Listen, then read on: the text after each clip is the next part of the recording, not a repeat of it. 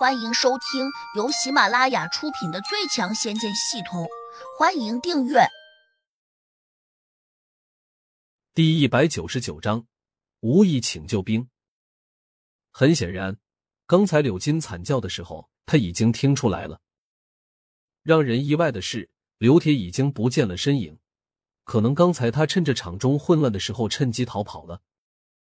不远处，张青山心有余悸的冲胡飞叫道。二小姐，幸好你没有着他们的道。柳家三兄弟可真狡猾呀！他们竟然想拿你做人质，幸亏胡杨反应较快，不然你一定会落到他们手上，我们恐怕就已经很被动了。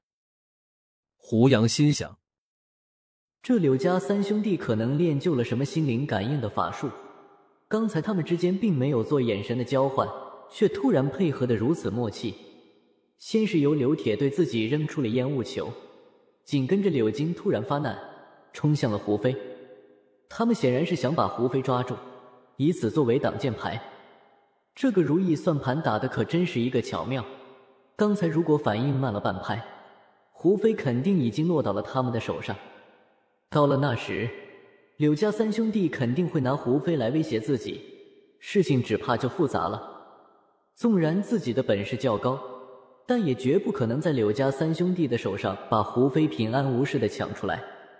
胡杨，你立刻把柳金和柳树控制住，然后叫他们把刘铁叫回来。今天绝对不能让他跑掉，不然以后你肯定会永无宁日。张青山赶紧又提醒胡杨。胡杨并没有表态，柳金却咬牙切齿的先叫了起来：“你们杀了我吧！”我大哥是不会回来的，他以后一定会帮我们报仇。柳树跟着也嚣张的说：“我们今天不会白死的，我大哥一定会找到帮手来找你算账。”哈哈哈！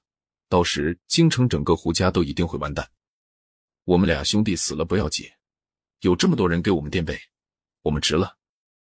胡杨放下了胡飞，闪身上前抡起手掌，左右开弓。立刻打了柳树几个耳光。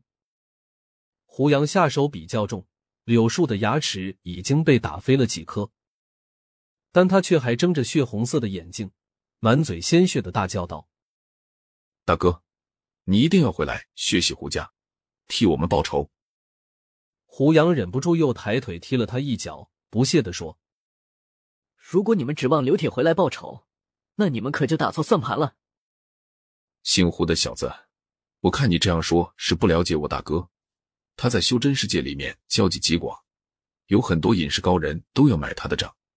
只要我大哥拿出一些法宝给他们，肯定会有不少人愿意出来找你算账。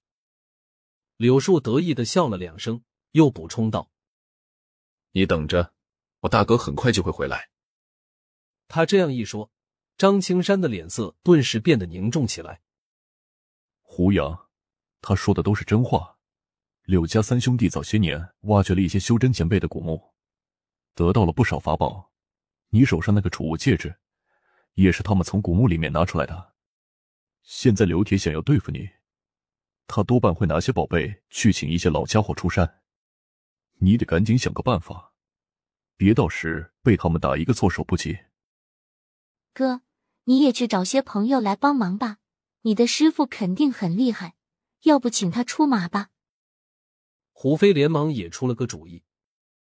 两人都在为胡杨担心着的时候，他却一脸的平静，而且胡杨还满不在乎的说：“你们别担心，刘铁很快就会回来的，我现在就在这里等他。”胡飞一听，脸色顿时变了，急忙问道：“他要是马上就回来，那我们怎么办呢？”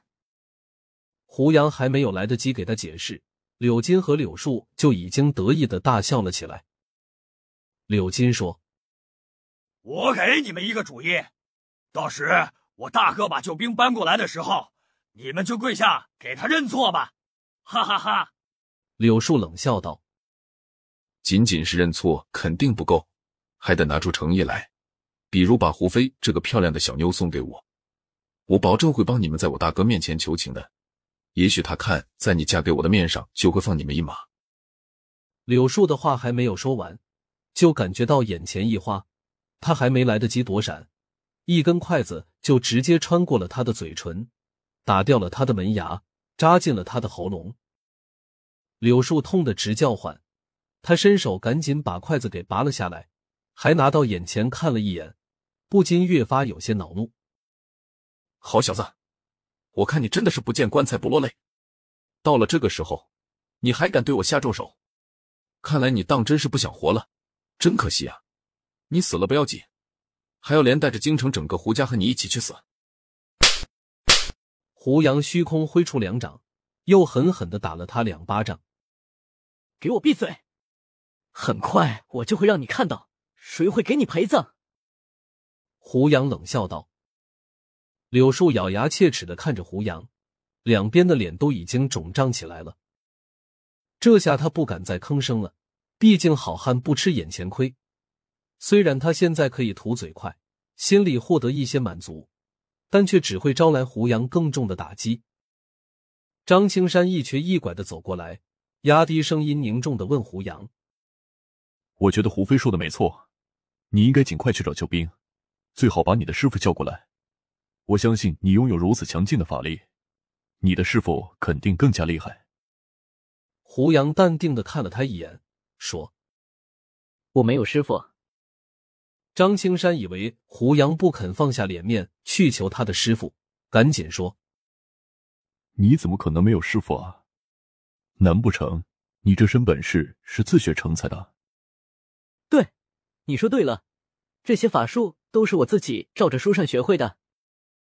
胡杨很不负责任的说：“嗨，这怎么可能啊？”张青山连连摇头。胡飞也不相信，连忙也这样问胡杨。胡杨肯定的告诉了他自己真的没有师傅。到了这个时候。胡杨想到了那个要强行收自己为徒弟的通天大圣，他还说要修改自己脑中的那个系统。虽然后来北冥仙剑系统好像真的被他给改掉了，但胡杨还是并没有从内心深处接受他这个师傅。本集已播讲完毕，请订阅专辑，下集精彩继续。